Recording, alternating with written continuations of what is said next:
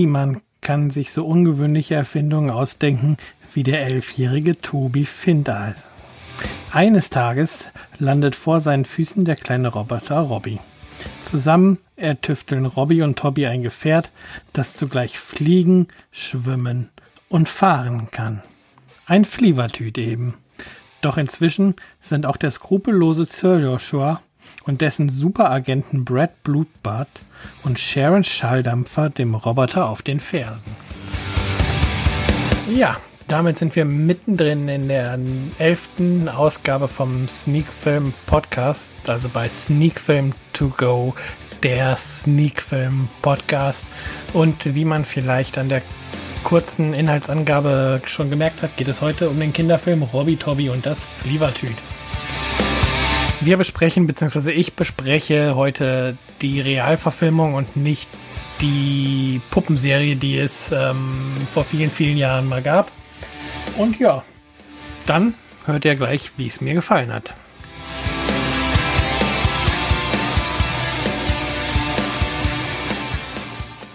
Ja, Robby Tobby und das Flievertüt ist wieder in den Kinos gewesen in einer neuen Verfilmung aus dem Jahre 2016, aber eigentlich noch relativ frisch. Offizieller Kinostart war der 1. Dezember 2016 und seit dem 11. Mai ist der Film nun auf DVD und Blu-ray erschienen und da mir seinerzeit ähm, die Marionettenserie ganz gut gefallen hat, habe ich mich sehr gefreut, den Film als Muster zu bekommen und darüber sprechen zu dürfen. Ähm, ausgesprochen, oder nicht ausgesprochen, ausgezeichnet wurde der Film von der ähm, deutschen Film- und Medienbewertung mit dem Prädikat besonders wertvoll. Ja, mag vielleicht die Meinung dieses Instituts sein. Und ähm, jetzt bin ich total rausgekommen, Entschuldigung dafür. Ja, wie gesagt, das mag die Meinung des Instituts sein. Und äh, wenn die Familie Eltern, wenn die Zeitschrift Eltern Family, was ist denn heute los? ähm, zu Robby Tobby und das Flievertüt sagt, die Zehnjährigen von heute werden es lieben, dann mag die Zeitung für Zehnjährige vielleicht recht haben. Mir persönlich hat der Film eigentlich fast gar nicht gefallen, muss man leider so sagen. Ähm, liegt vielleicht auch daran, dass ich halt äh, die Marionettenserie sehr, sehr gerne mochte. Und der Film tatsächlich sehr auf Kinder ausgelegt ist und dementsprechend auch was den Spannungsaufbau, die Erzählweise der Handlung etc. etc. Ähm, halt wirklich genau auf diese Zielgruppe ausgerichtet ist. Also einen Spannungsbogen vermisst man als Erwachsener eigentlich komplett. Wenn man den sucht, ja, bitte nicht in diesem Film. Ähm, der Film hat allerdings durchaus auch seine guten Momente. Also der Roboter, also äh, Robbie sieht wirklich süß aus und ähm, ich kann verstehen, wenn man ihn als Kind wirklich gerne hat. Also ist wirklich ein niedlicher Roboter. Äh, nicht zu stark vermännlicht, aber halt doch mit menschlichen Zügen, dass er den Kindern auch keine Angst macht. Und auch das Flevertüt ist, ist wirklich gelungen. Und da finde ich es auch schön, wie dieses Fahrzeug quasi von den Zeichnungen mit Hilfe von einer Rockergang dann Wirklichkeit wird. Ja, aber ansonsten ist der Film wirklich stellenweise sogar sehr anstrengend, wie ich finde, da eben wenig passiert und die Bösewichte wirklich überzogen böse dargestellt sind und dazu dann noch ein bisschen tollpatschig und da fragt man sich manchmal tatsächlich, ähm, wer sich das ausgedacht hat und warum man äh, diese beiden Auftragskiller, äh, Brad Blutbuller, Bl Bl Brad Blutbad und Sharon Schalldämpfer denn in die Geschichte dazu gedichtet hat. Und ähm, sie nicht einfach weggelassen hat und sich, wie es äh, in dem Marionetten, der Marionettenserie der Fall war, warum man sich nicht mehr auf die Reise von Robbie und Toby konzentriert hat, sondern da so ein bisschen eine Jagd draus gemacht hat. Und ja, mit den beiden ähm, Auftrags Killern auch versucht hat, eine komische Note reinzubringen, weil denen passieren dann immer komische, doofe Sachen, die Kinder lustig finden oder lustig finden sollen. Aber es wirkt halt alles ähm, aufgesetzt.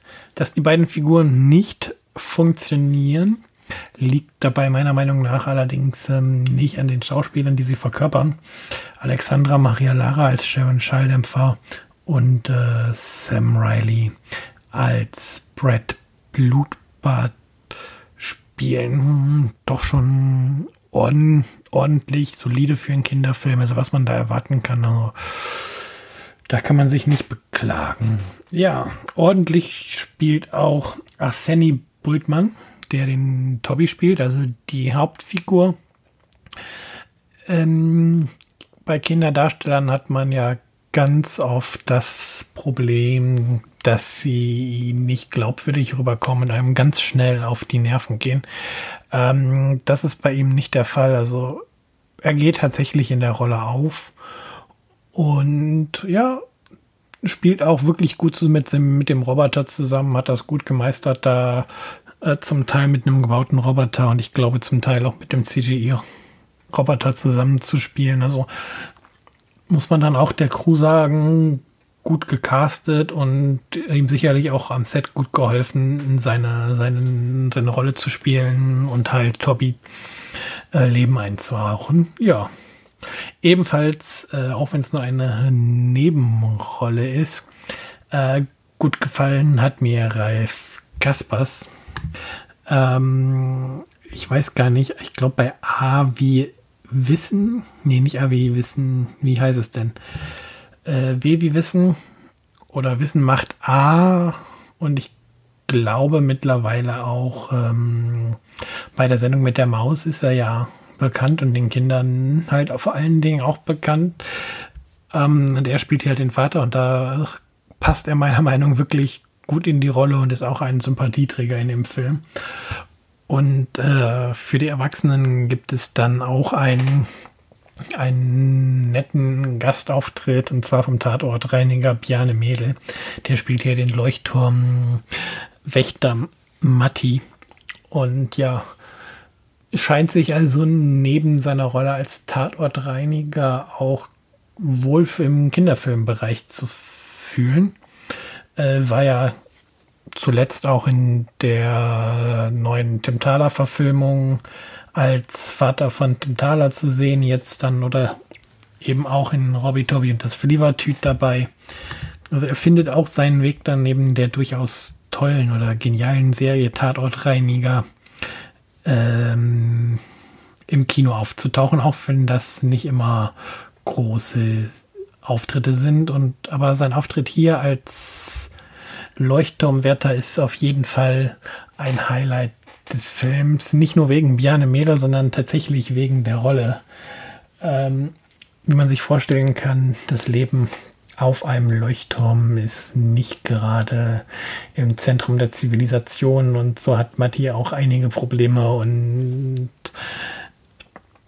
ähm, wenn Robbie und Toby dort ankommen, ja, vielleicht wirklich die beste Szene im ganzen Film. Ich möchte jetzt hier nicht zu viel verraten, was genau da passiert, aber das ist tatsächlich einer der Gründe, warum man sich auch als Erwachsener dann Robbie Toby und das Flievertüt angucken könnte, wenn man damit leben kann, dass halt ansonsten wirklich kein Spannungsbogen da ist und die Geschichte vor sich her plätschert.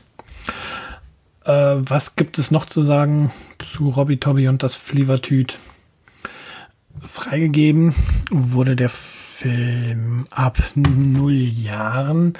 Ähm, ist okay, weil jetzt nicht wirklich viel Schlimmes passiert, aber es gibt zum Beispiel eine Szene auf dem Schrottplatz, wo es zu einer ähm, Schlägerei zwischen einer Rockerband, die Robbie und Toby hilft, das Flivertü zu bauen und den beiden Killern kommt.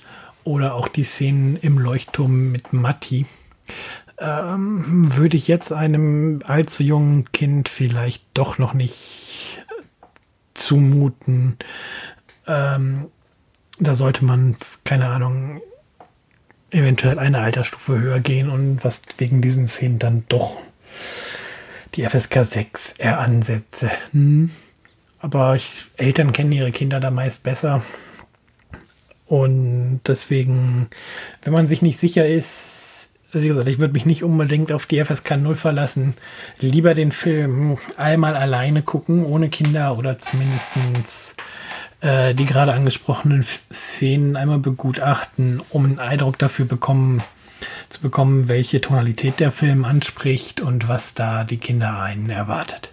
Ja, ansonsten, wie gesagt, ich habe den Film als Blu-ray-Muster bekommen und ähm, interessant ist dann natürlich sicherlich, ähm, wie die Qualität der Blu-ray überhaupt ist. Hier muss ich sagen, sowohl das Bild ist äh, spitze, wirklich keine Störungen, farblich toll abgemischt, kein Bildrauschen, keine Szenen, die zu dunkel sind. Also da wurde wirklich gute Arbeit geleistet. Und auch der Ton ist gut abgemischt. Es gibt ähm, eine deutsche DTS-Spur, die ist dann in 5.1 DTS HD Master Audio. Äh, spielt auch ganz nett mit den Surround-Boxen, gerade wenn das Flivertüt ähm, wirklich unterwegs ist und fliegt, ähm, vermittelt das ein ganz gutes Raumgefühl. Ansonsten bei den Dialogen sind natürlich die Frontboxen im Einsatz, wie sich das gehört. Es gibt auch eine Hörfilmfassung für Sehbehinderte mit auf der Blu-ray, da habe ich ja ähm, nicht reingehört. Finde ich aber immer ganz toll, wenn ein Verleih tatsächlich auch auf diese Fassung setzt, um eingeschränkten Menschen, in diesem Fall den Sehbehinderten, die Möglichkeit gibt, auch in den Filmgenuss zu kommen, auch wenn das natürlich ein ganz anderes Erleben ist. Ja, Bonusmaterial wurde auch mit auf die Blu-ray gepackt. Es gibt ein Making-of-Featurette über die Entstehung des Flievertüts und ein Blick auf das Gaunerpärchen, also auf Brad Blutbart und Sharon Schalldämpfer. Ähm, mit dabei ist noch ein Blick hinter die Kulissen. Ähm, Funny Clip Besteck und Ampel genannt.